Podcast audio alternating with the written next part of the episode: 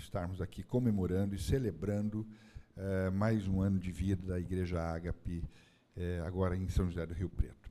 A Igreja Ágape, ela não é a melhor igreja, não é a única igreja, não é disso que se trata, mas é uma igreja é, difícil de, de, de viver nela, porque é uma igreja absolutamente identificada com a vontade de Deus. É um caminho estreito que nós escolhemos.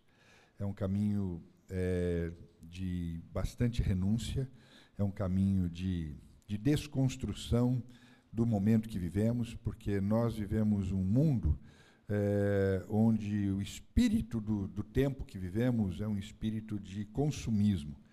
E muitas igrejas estão tratando as suas ovelhas como clientes e, os e, as, e, e as ovelhas e as pessoas da igreja, que eu chamo destas como ovelhas, é, vendo nos seus pastores uh, aqueles que podem é,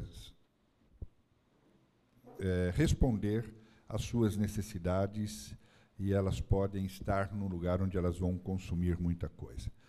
Nós pensamos igreja como família, não é nem como rebanho, é como família, porque ovelha é diferente de filho. Tem diferença ou não tem? Ovelha é um animal e filho é gente, parecido com o pai. Então, nós entendemos igreja como um lugar de família, família de Deus, onde a gente chega como ovelha, mas a cruz nos faz morrer como ovelha e nos faz nascer como filhos. E como filhos, nós somos educados para vivermos como pai e como a família divina. Estão me compreendendo? Então, é, por isso a dificuldade. Porque ovelha é esse negócio. Jesus já tinha dito. Ela entrará e sairá. E encontrará o quê? Entrará e sairá, encontrará pastagem. A ovelha está sempre procurando pastagem. Por isso que ela entra e sai. Por isso que ela vem, entra um monte, vai embora um monte, porque eles estão querendo saber de pastagem. Se o pasto for bom, eu fico. Se não suprir o que eu estou querendo, as minhas expectativas, estou caindo fora. Então a ovelha entra e sai, porque ela está sempre buscando pastagem. Mas filho não. Filho entra e vai ficar na família, e vai aguentar o que tiver que aguentar, e vai estar tá junto em família, porque fa só família que aguenta a família, não é, irmão? Então, a gente passa o que tem que passar, enfrenta o que tem que enfrentar, mas fica junto porque nós somos uma família. E nós somos uma família, família de Deus. Nós somos uma família de Cristos.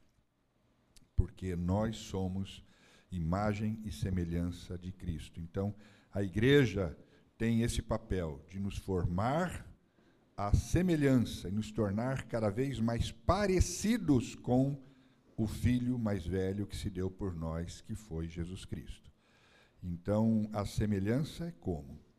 Se Jesus foi o Cristo, porque se deu por nós, nós somos uma família que temos também o propósito de sermos Cristo ao nos oferecermos para em favor de outras pessoas, para que conheçam também o amor do Pai e se relacionem. Por isso, é, a dificuldade quem sabe, de sermos uma tremenda igreja, mas queremos ser uma igreja de muita gente, mas um pouco mais difícil o caminho que nós escolhemos de trilhar.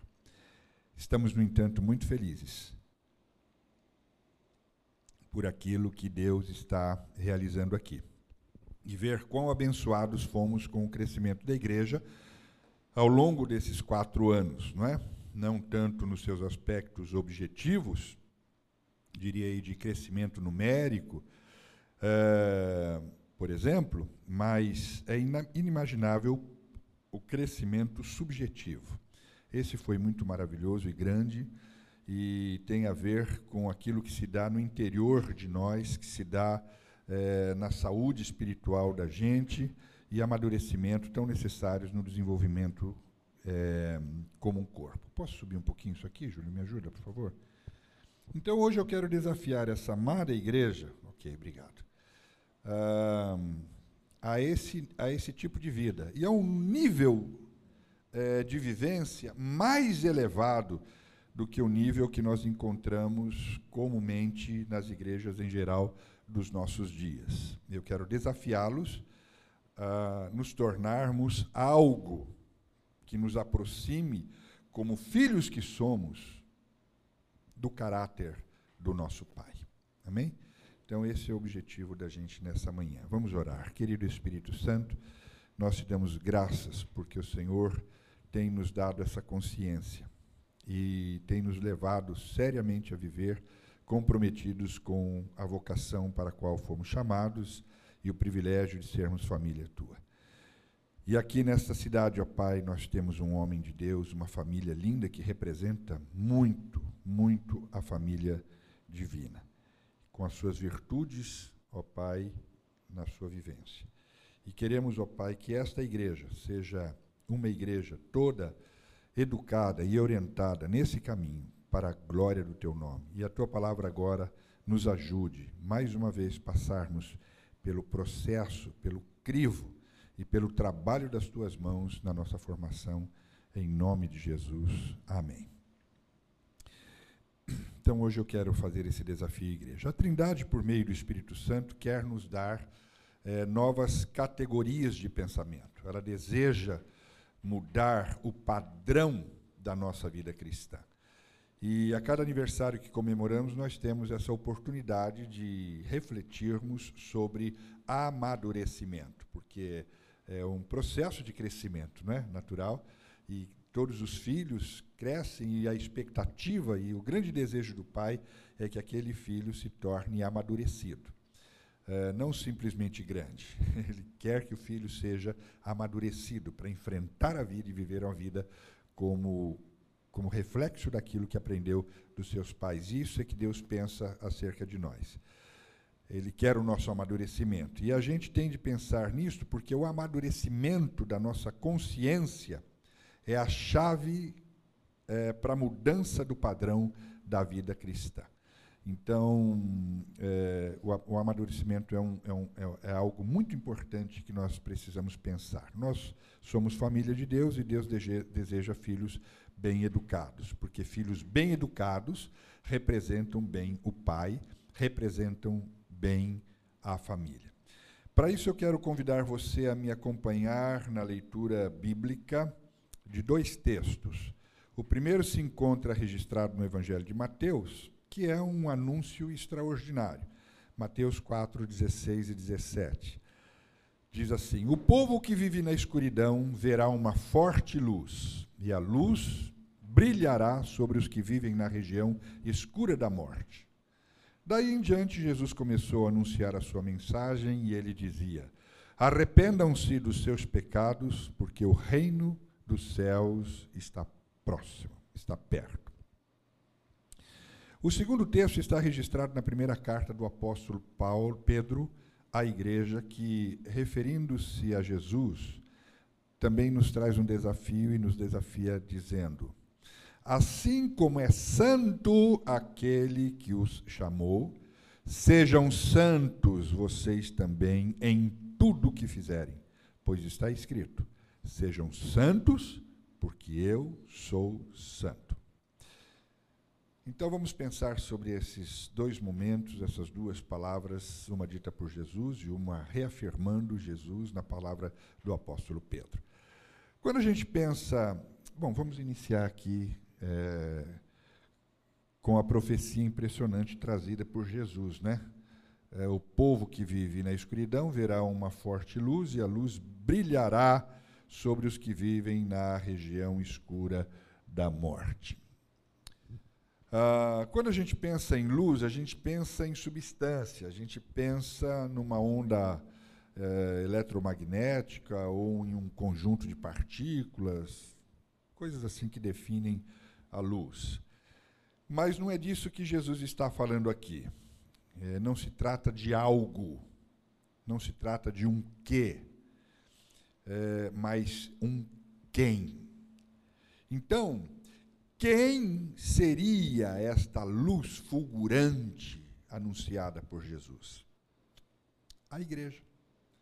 Jesus fala da igreja como um quem. Nós, a igreja, que na sua essência alcançaria a compreensão plena da sua vocação e do seu chamado. Isso é possível no momento da maturidade. A gente só consegue entender isso eh, na descoberta da sua identidade, ou seja, no descobrimento da sua origem, na percepção da sua natureza e na compreensão e aceitação do propósito para o qual a igreja foi eh, convocada. E essa é a essência da igreja, entender. Não é? A igreja só é igreja quando ela se descobre assim. Se ela não sabe da onde ela veio, não sabe o que tem de ser, não sabe por que está aqui, então ela perde o sentido de ser igreja. Então, ela sabendo da sua origem, sabendo, é, tendo percepção da sua natureza e compreendendo a sua missão, compreendendo o seu propósito, ela então entende a sua identidade. E qual é o sentido da igreja no mundo? O sentido da igreja no mundo é ser uma forte luz que brilha sobre os que vivem na escuridão. Então, a, a, a igreja é que vai abrir os olhos, vai desvendar os mistérios gloriosos da vida é, através da, do que Deus pensa, do que o Pai pensou sobre a vida e a grande oportunidade de sentido para todos. Para isso, a igreja vai estar vivendo em constante processo transformador. E esse processo transformador, é, o nome disso é metanoia. Metanoia é, é mudança de vida. Paulo vai dizer mudança de mente, não é? Paulo vai dizer isso lá em Romanos capítulo 12, verso 2: Transformai-vos pela renovação da vossa mente, para que vocês experimentem a perfeita, agradável vontade de Deus. Uma melhor tradução para metanoia seria expansão da consciência. E assim a igreja, com a mente expandida, para que ela tenha a mente de Cristo, ela pode experimentar e se tornar o que ela foi chamada para ser. Mas a palavra usada por Jesus para esse fenômeno metanoia, de transformação de mente, ou de expansão de mente, a palavra que Jesus usou é, de metanoia foi arrependimento. Então, arrependimento é metanoia.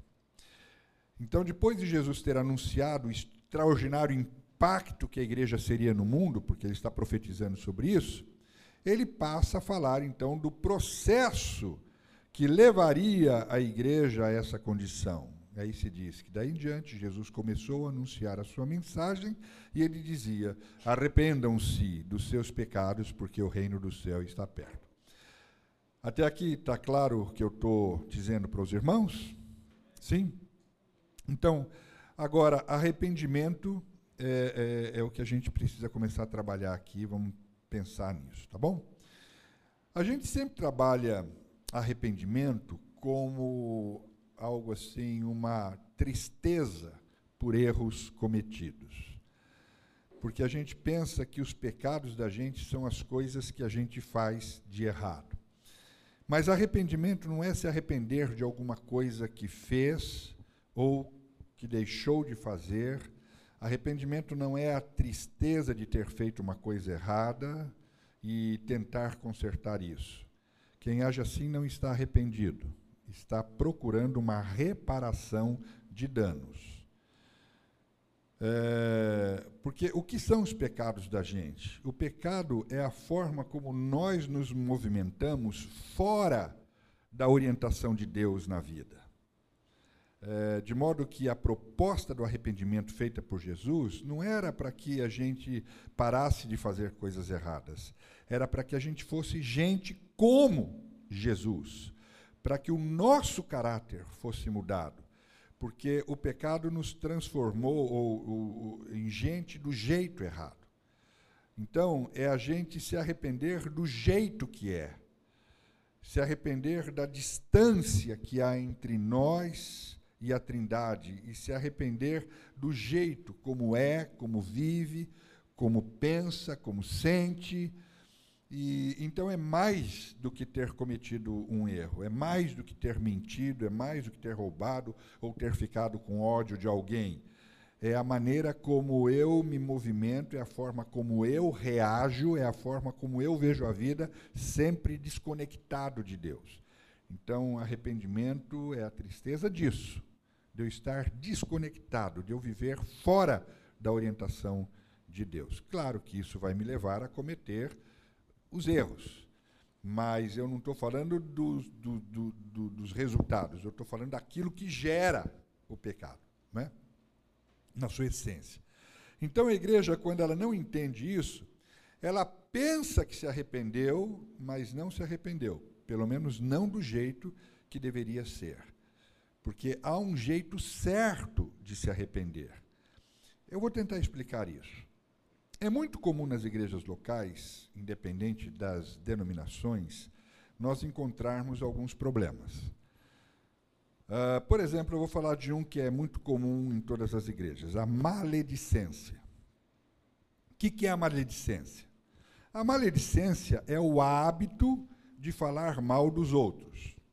O apelido da maledicência, qual que é? Fofoca. Isso.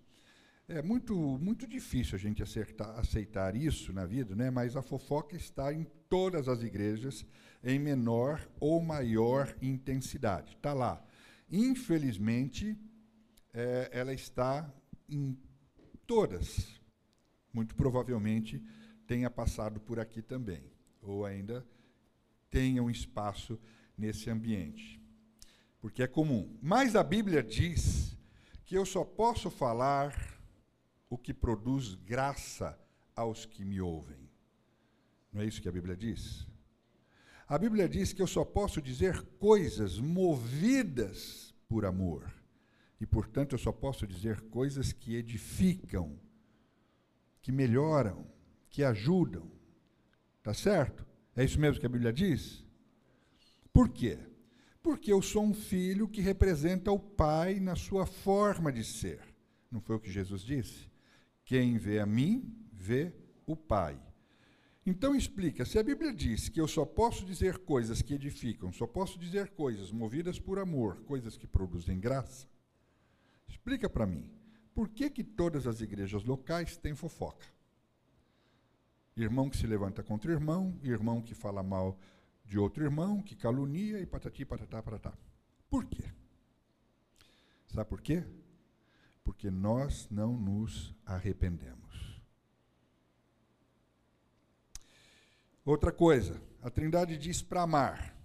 E, e se levar um tapa na face, é para virar a outra face. Agora, você pode contar nos dedos os cristãos que, se levarem um tapa na face, vão virar a outra face. Por quê?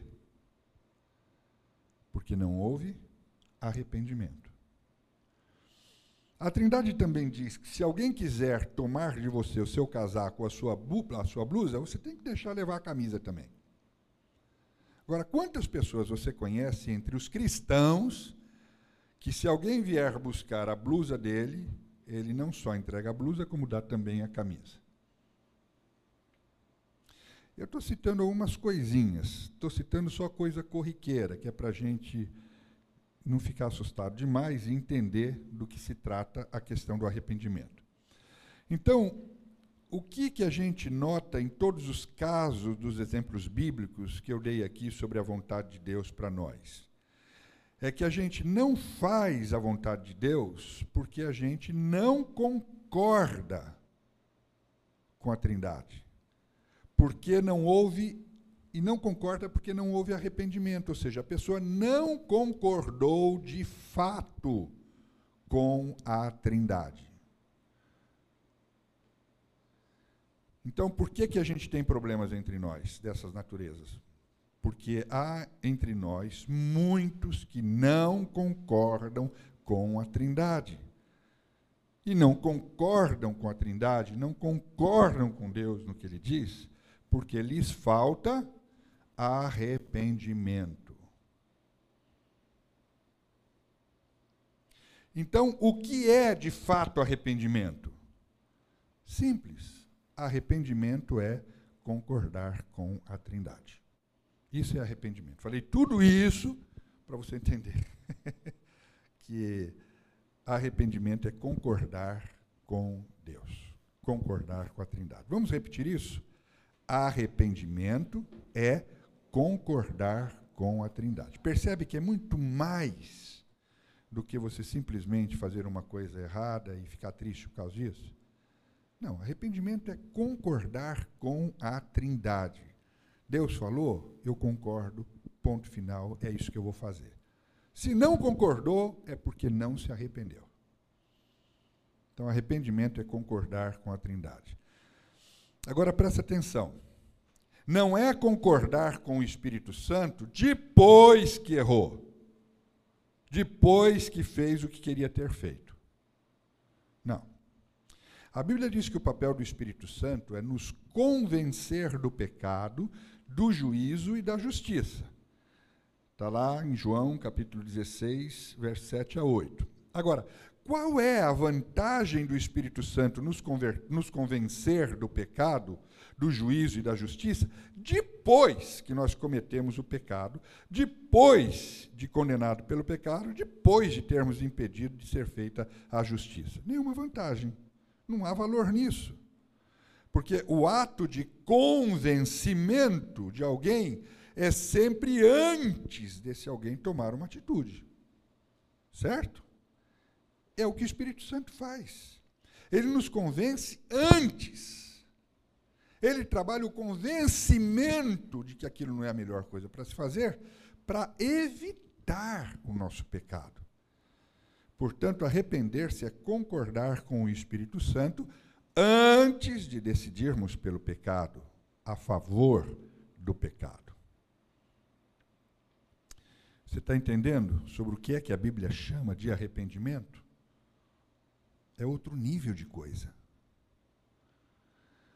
Os pecados não são as coisas erradas, objetivas, ou objetivamente erradas que eu fiz, como mentir, ou ficar com raiva, ou agredir, ou enganar, coisas do gênero. Não.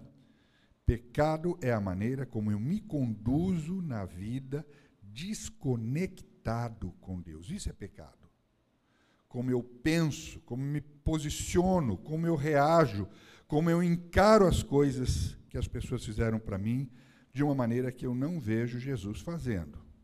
Isso é pecado. Se Jesus não faz assim e eu estou fazendo, isso é pecado. Então, arrepender-se dos pecados, a ideia é escuta o Espírito Santo e reconheça que é pecado, reconheça que é errado, reconheça que você pensa do jeito errado, reconheça que você fala do jeito errado, que você faz as coisas da, da maneira errada, que você sente do jeito errado e muda de ideia, concorda com a Trindade antes de decidir pelo pecado ou pela sua própria vontade. Por quê? Porque nós somos os filhos que voltaram da rebelião. Tanto João Batista como Jesus vieram anunciar que o reino de Deus vinha ser implantado definitivamente na terra. Ou seja, o que Jesus estava dizendo é: o reino de Deus vai se estabelecer na terra. E o estado de rebelião vai acabar.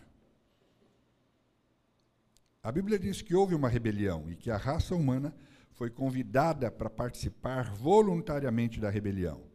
E nós, como raça humana, aceitamos o convite. Então, quem nós, a igreja, deveríamos ser, ou quem nós somos por definição? Nós somos os caras que voltaram da rebelião.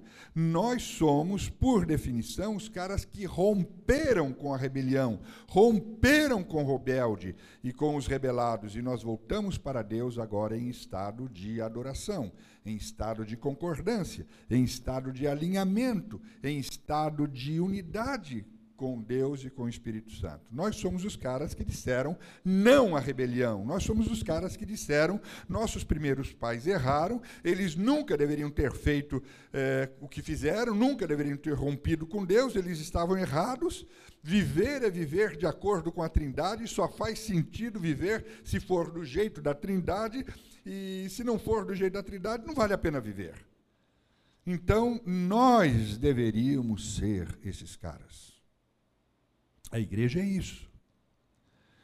Então, o que é que nós estamos fazendo aqui? Nós estamos anunciando para todo mundo que o reino de Deus vem chegando, que o reino de Deus vai se estabelecer de modo absoluto. Na verdade, o reino de Deus já está entre nós e que agora é hora de mudar de lado. Mas mudar de lado significa admitir em relação a si mesmo não em relação ao outro, não em relação à humanidade, mas em relação a si, que Deus está certo e que eu estou errado. E eu preciso abrir mão do que penso, abrir mão do que faço, abrir mão do jeito que vivo, para que Deus me transforme segundo a sua semelhança, porque se eu não fizer isso, eu não me arrependi. E assim, se alguém perguntasse para todos nós, se todos nós pensamos desse jeito, é, todos nós diríamos, claro, é isso mesmo, só vale a pena viver se for para viver da vontade da Trindade, se for para viver é, fazendo a vontade de Deus, ótimo. Mas então por que, que a gente não vive? Por que, que a gente está sempre brigando? Por que, que a gente não oferece a outra face? Por que, que a gente não tem paciência? Por que, que a gente. que quando o cara vem buscar a blusa, a gente não entrega a camisa? Por que, que a gente não dá? Por que, que a gente retém aquilo que Deus mandou entregar, que são as primícias, os dízimos, as ofertas? Por quê? Por que, que nós julgamos uns aos outros? Jesus disse: não julgue ninguém mas é o que a gente mais faz. Por quê? Se a gente se arrependeu. Mas a gente continua pecando do mesmo jeito e se achando com toda a razão do mundo. É que a gente ainda não se arrependeu. Esse é o ponto. E o que aconteceu é que a gente se convenceu que os pecados objetivos é, é que são pecado a gente se convenceu que mentir é pecado, que roubar é pecado. Então a gente diz: ah, isso aqui é pecado, isso ali também é pecado, essas coisas são pecadas. Nós concordamos com o enunciado do pecado, mas nós não nos arrependemos dos nossos pecados subjetivamente. Nós não mudamos dentro de nós para que essas coisas não sejam novamente cometidas. O texto diz: arrependam-se dos seus pecados, do seu jeito de viver, do seu jeito de expressar, do seu jeito de se movimentar na vida. Esse é o desafio da igreja. Isso é muito difícil para alguns, muito difícil. Aliás, eu acho que alguns vão levar a vida toda para finalmente concordar com a Trindade, para finalmente dizer a Trindade está certa e eu estou errado. Mas eu não quero fazer parte desse grupo que leva a vida toda para concordar com a Trindade. Você quer? Não. Eu quero viver a vida toda concordando com a Trindade. Então, nessa manhã, eu vim aqui para dizer da parte de Deus que arrependimento é uma coisa que tem que mudar a vida da gente porque o Espírito Santo passa a nos dar novas categorias de pensamento. Então, arrependimento é um estado contínuo de vida, não é uma coisa que a gente faz uma vez só, mas é um modo de viver. A gente vive em arrependimento, porque em cada desafio, em cada proposta, em cada movimento, nós vamos refletir se vamos falar, se vamos pensar, se vamos agir e concordar com o Espírito Santo antes da gente fazer aquilo que vem na cabeça, que a gente gostaria de falar no impulso de um sentimento, que a gente poder, gostaria de fazer para preservar-se a si mesmo, enfim. Então, nós precisamos disso. E esse, viver em estado de arrependimento, é o que a igreja precisa para ser a igreja pensada por Deus. Senão, nunca nós vamos receber novas categorias de pensamento e a gente não consegue, se a gente não consegue abençoar, uh, se a gente não consegue se desvencilhar e abandonar as velhas categorias. E porque a gente não vai por esse caminho, então muitas vezes o Espírito Santo não consegue fazer a gente mudar de paradigma. O Espírito Santo não consegue fazer a gente mudar de categoria de pensamento, mudar de padrão. E a gente fica sempre resistindo ao Espírito Santo porque a gente não quer se arrepender dos nossos pecados, a gente não quer se arrepender de ser gente do jeito errado. Concordar com a Trindade é concordar com o Pai. É, que o Pai tem de ser honrado na nossa forma de ser e de viver, inclusive na nossa forma de dar, e que só a vontade de Deus deveria ser feita em nossas vidas. Então, esta é a chave que nos abre a porta para a santidade e nos torna santos como Ele é santo. Por isso eu usei os dois textos. Porque viver em estado de arrependimento é que nos leva a viver em estado verdadeiramente de santidade. Que é outra coisa que a gente compreende pouco, mas não vou falar muito disso. Se você entender que viver concordando com o Espírito Santo é viver em santidade, basta.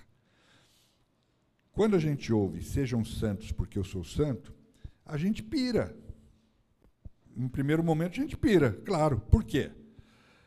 Porque nós temos uma noção mínima que nós, obviamente, somos infinitamente inferiores a Deus. Óbvio. Então, quando eu digo que Deus é santo, o santo que eu sou capaz de dizer que, que Deus é, é infinitamente menor do que o santo que Deus é. Quando eu digo que Deus é bom, o bom que eu sou capaz de dizer é infinitamente menor do que o bom que Deus realmente é. Então, quando eu ouço o desafio de ser santo como Ele é santo, eu piro mesmo. Então, eu me pergunto: como é que eu posso me tornar santo como Ele é santo? Quando é que eu vou me tornar alguém semelhante a Ele na sua santidade? Mas a Bíblia diz e afirma que isso é possível. E é possível quando eu me arrependo é possível quando eu digo em cada situação da minha vida, Pai, o Senhor está certo e eu estou errado. Me perdoa, muda a minha vida e eu quero viver concordando contigo. Quando eu faço isso, eu me torno santo, porque isso me faz santo, como Jesus é santo. Jesus foi santo porque ele diz: a minha fome, a minha comida é fazer a vontade do meu Pai. Para mim, o que vale nessa vida é fazer a vontade do meu Pai. E isso fez Jesus Santo. Se nós vivermos assim, nós seremos filhos, irmãos de Jesus, santos como Jesus. Pai, a minha fome é de fazer a tua vontade. O meu desejo é fazer a tua vontade. Me ajuda nisso. Me perdoa pelo conflito que eu vivo. Não devia nem ter conflito. Mas me ajuda a mudar isso antes que eu vá pelo caminho proposto por mim mesmo. E é isso que faz ser santo como Jesus é santo. Mas se eu quiser manter as minhas próprias posições na vida, se eu insistir em manter os meus próprios sentimentos, se eu insistir em manter as minhas próprias posturas, as minhas próprias conclusões e decisões, isso vai dizer que eu até gosto de Deus, eu até admiro Deus, mas vai dizer que eu ainda não me arrependi.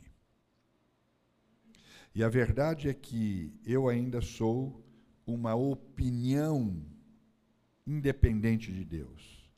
E isso coloca o meu amor por Ele em xeque. Porque o que me leva ao arrependimento é o meu amor por Deus. Por isso que Paulo vai dizer que eu posso ser e fazer uma porção de coisas, mas sem amor eu nada serei.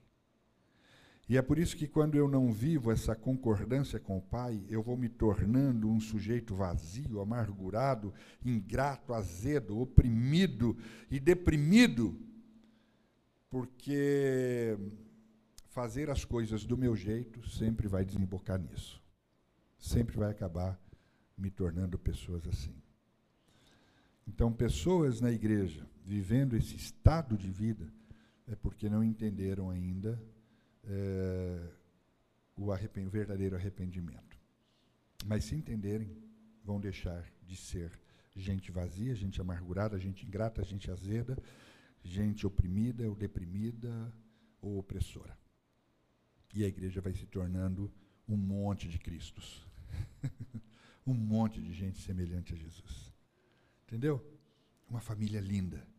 E isso vai dar sentido para a sua própria vida e vai dar sentido para a igreja dentro de uma sociedade. Porque as pessoas vão notar que somos diferentes. E somos diferentes porque somos santos, como Jesus é santo. Porque desejamos fazer a vontade do Pai.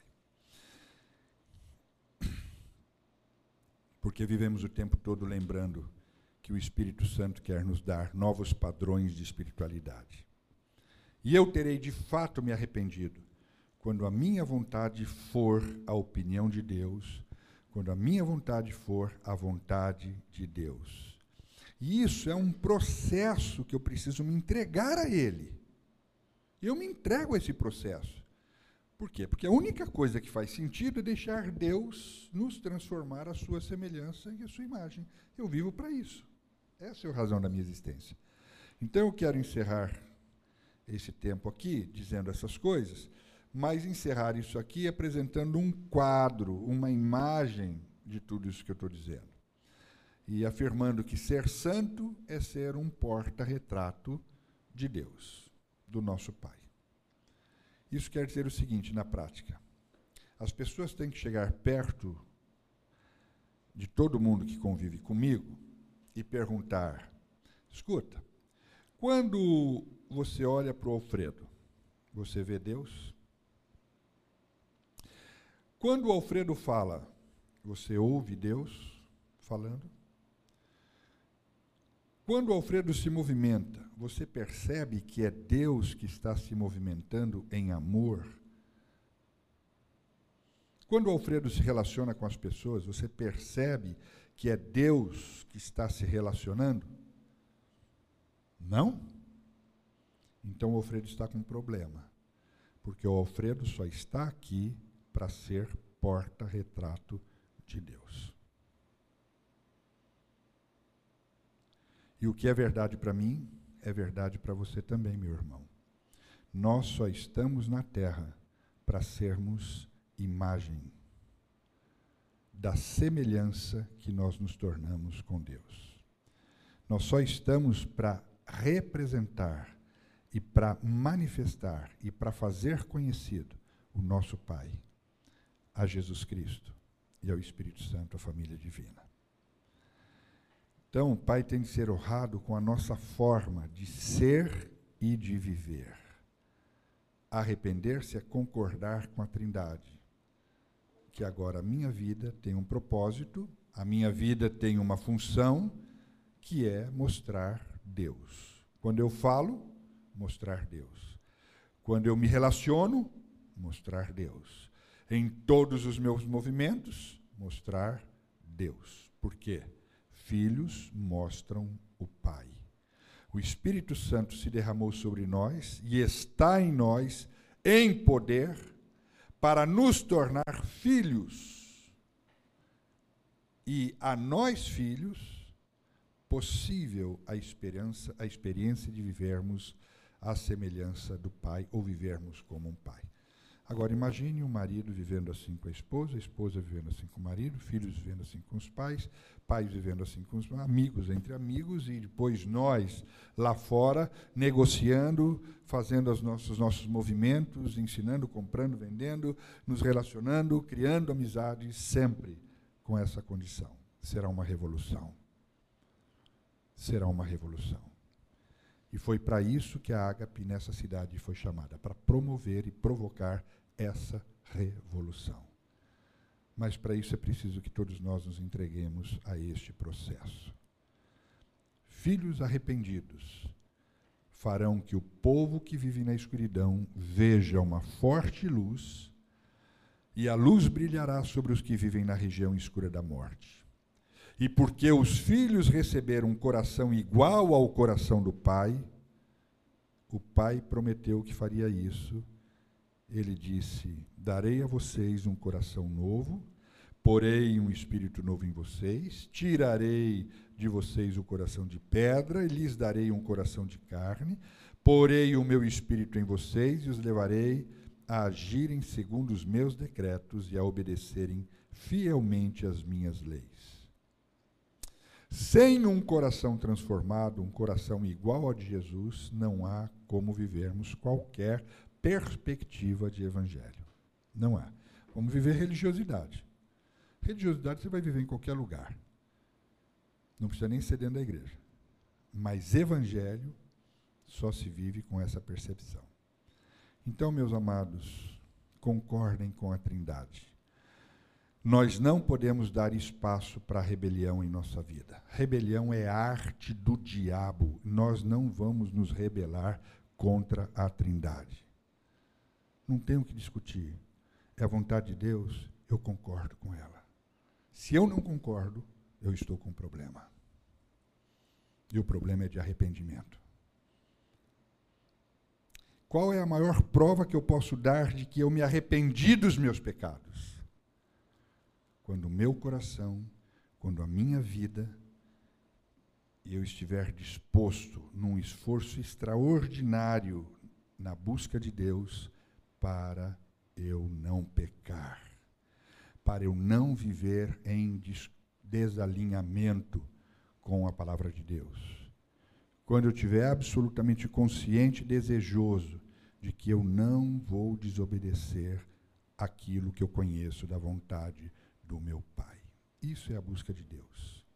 Isso é a verdadeira religião. E esta é a verdadeira igreja. Que bom que nós não somos tantos e que podemos compreender isso numa sala e podemos refletir sobre isso e sair daqui tomados dessa consciência e amadurecidos para isso, para mudarmos o local onde estamos e trazermos muitos através do nosso testemunho. E depois nós temos o tempo de, de ensiná-los sobre isso, para fazê-los voltarem ao mundo e trazerem outros para cá, e assim um processo de crescimento por consciência e não simplesmente por uma multiplicação é, sem, sem propósito. Nós queremos crescer, não é, Júlio? Queremos.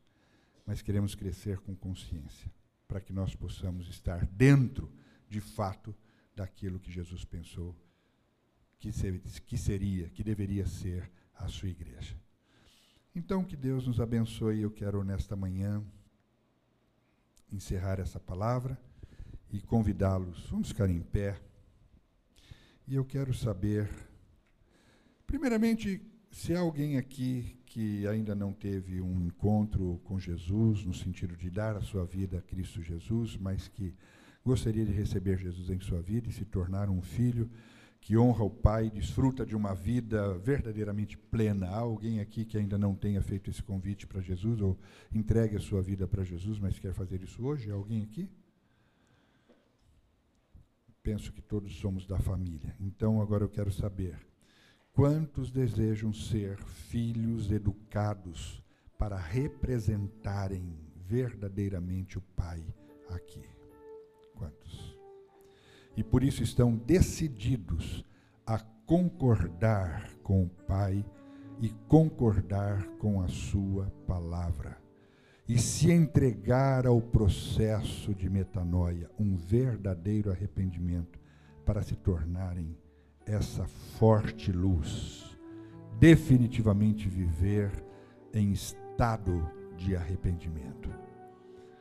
Querido Pai, o Senhor vê essas mãos e esses corações dobrados na tua direção. Creio que o Senhor também está vendo, claro que está. Os nossos irmãos lá no Japão e onde quer que eles estejam, que estão também tomando essa mesma decisão por ti. E lá e aqui e acolá, nós estejamos de fato implantando e vivenciando a realidade do reino de Deus que está entre nós. Não permita que, como igreja, frustremos a ti e os teus planos. Não permita que nós envergonhemos a cruz de Cristo e não demos a ela uma razão de ter existido.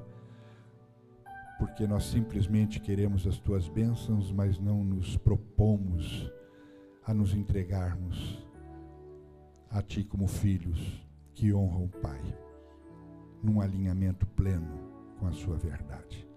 Tira de nós, ó Pai, toda esta vergonha de vivermos segundo os nossos próprios pensamentos, segundo os nossos próprios desejos, fazendo do nosso Deus o nosso próprio estômago. Tem misericórdia de nós e leva-nos a sermos a igreja, a família com quem o Senhor tem prazer de comungar, com quem o Senhor tem prazer de ouvir os louvores, porque eles estão de fato sendo um testemunho do que se vive, e porque está alegre de ver-nos todos, onde quer que estejamos, vivendo como um retrato do Senhor. Que esta igreja viva para isso e que ela se multiplique nesta condição, para a glória do teu nome, no nome de Jesus. Amém. Mas eu quero chamar o Júlio aqui, quero dar graças a Deus por ele, porque o Júlio está completando mais um ano de vida. Eu espero que essa igreja seja muito sensível a isso e possa coroá-lo com muitos presentes e muito amor, porque mais do que presentes, as vidas nós nos entregarmos a uma liderança é tudo que nós precisamos. Pai, eu te louvo muito e nós todos te louvamos, porque o Senhor levantou o Júlio, o vocacionou para esta hora. E, ó Pai, os desafios e os conflitos e as tentações, mesmo num pastorado reto, são muitas. São tentações de vivermos, ainda que em retidão, vivermos para tirar vantagem para nós mesmos. Mas isso foi o que o diabo fez e foi o que levou ele a se tornar diabo. Nós te louvamos porque o Júlio é um homem resignado, que entregou a sua vida, que entregou todas as possibilidades de si próprio para si, para viver a tua vontade, o teu chamado, como ele deve ser vivido. Obrigado, Senhor, pelo homem de Deus que nós temos à frente dessa liderança. Que o Senhor o mantenha em pé, que o Senhor o mantenha alinhado contigo, ele e sua casa, servindo a ti em plena retidão e honra a ti. E que ele possa ser honrado por essa comunidade, sobretudo dando ouvidos a voz que ele traz, que não é dele, é a tua voz. E enche-lhes, ó Pai, de vigor, enche-lhe, ó Pai, de ânimo e de alegria por ver grandes resultados das obras das suas mãos. Sobretudo na formação de famílias saudáveis, de relacionamentos maravilhosos, de gente adolescentes e jovens crescendo para se tornar homens fortes e posicionados no mundo com grande influência.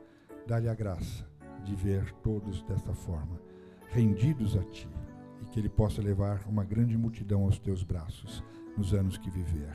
Conceda-lhes, pois, esses anos e essa autoridade e esta bênção, no nome de Jesus. Amém. Deus abençoe.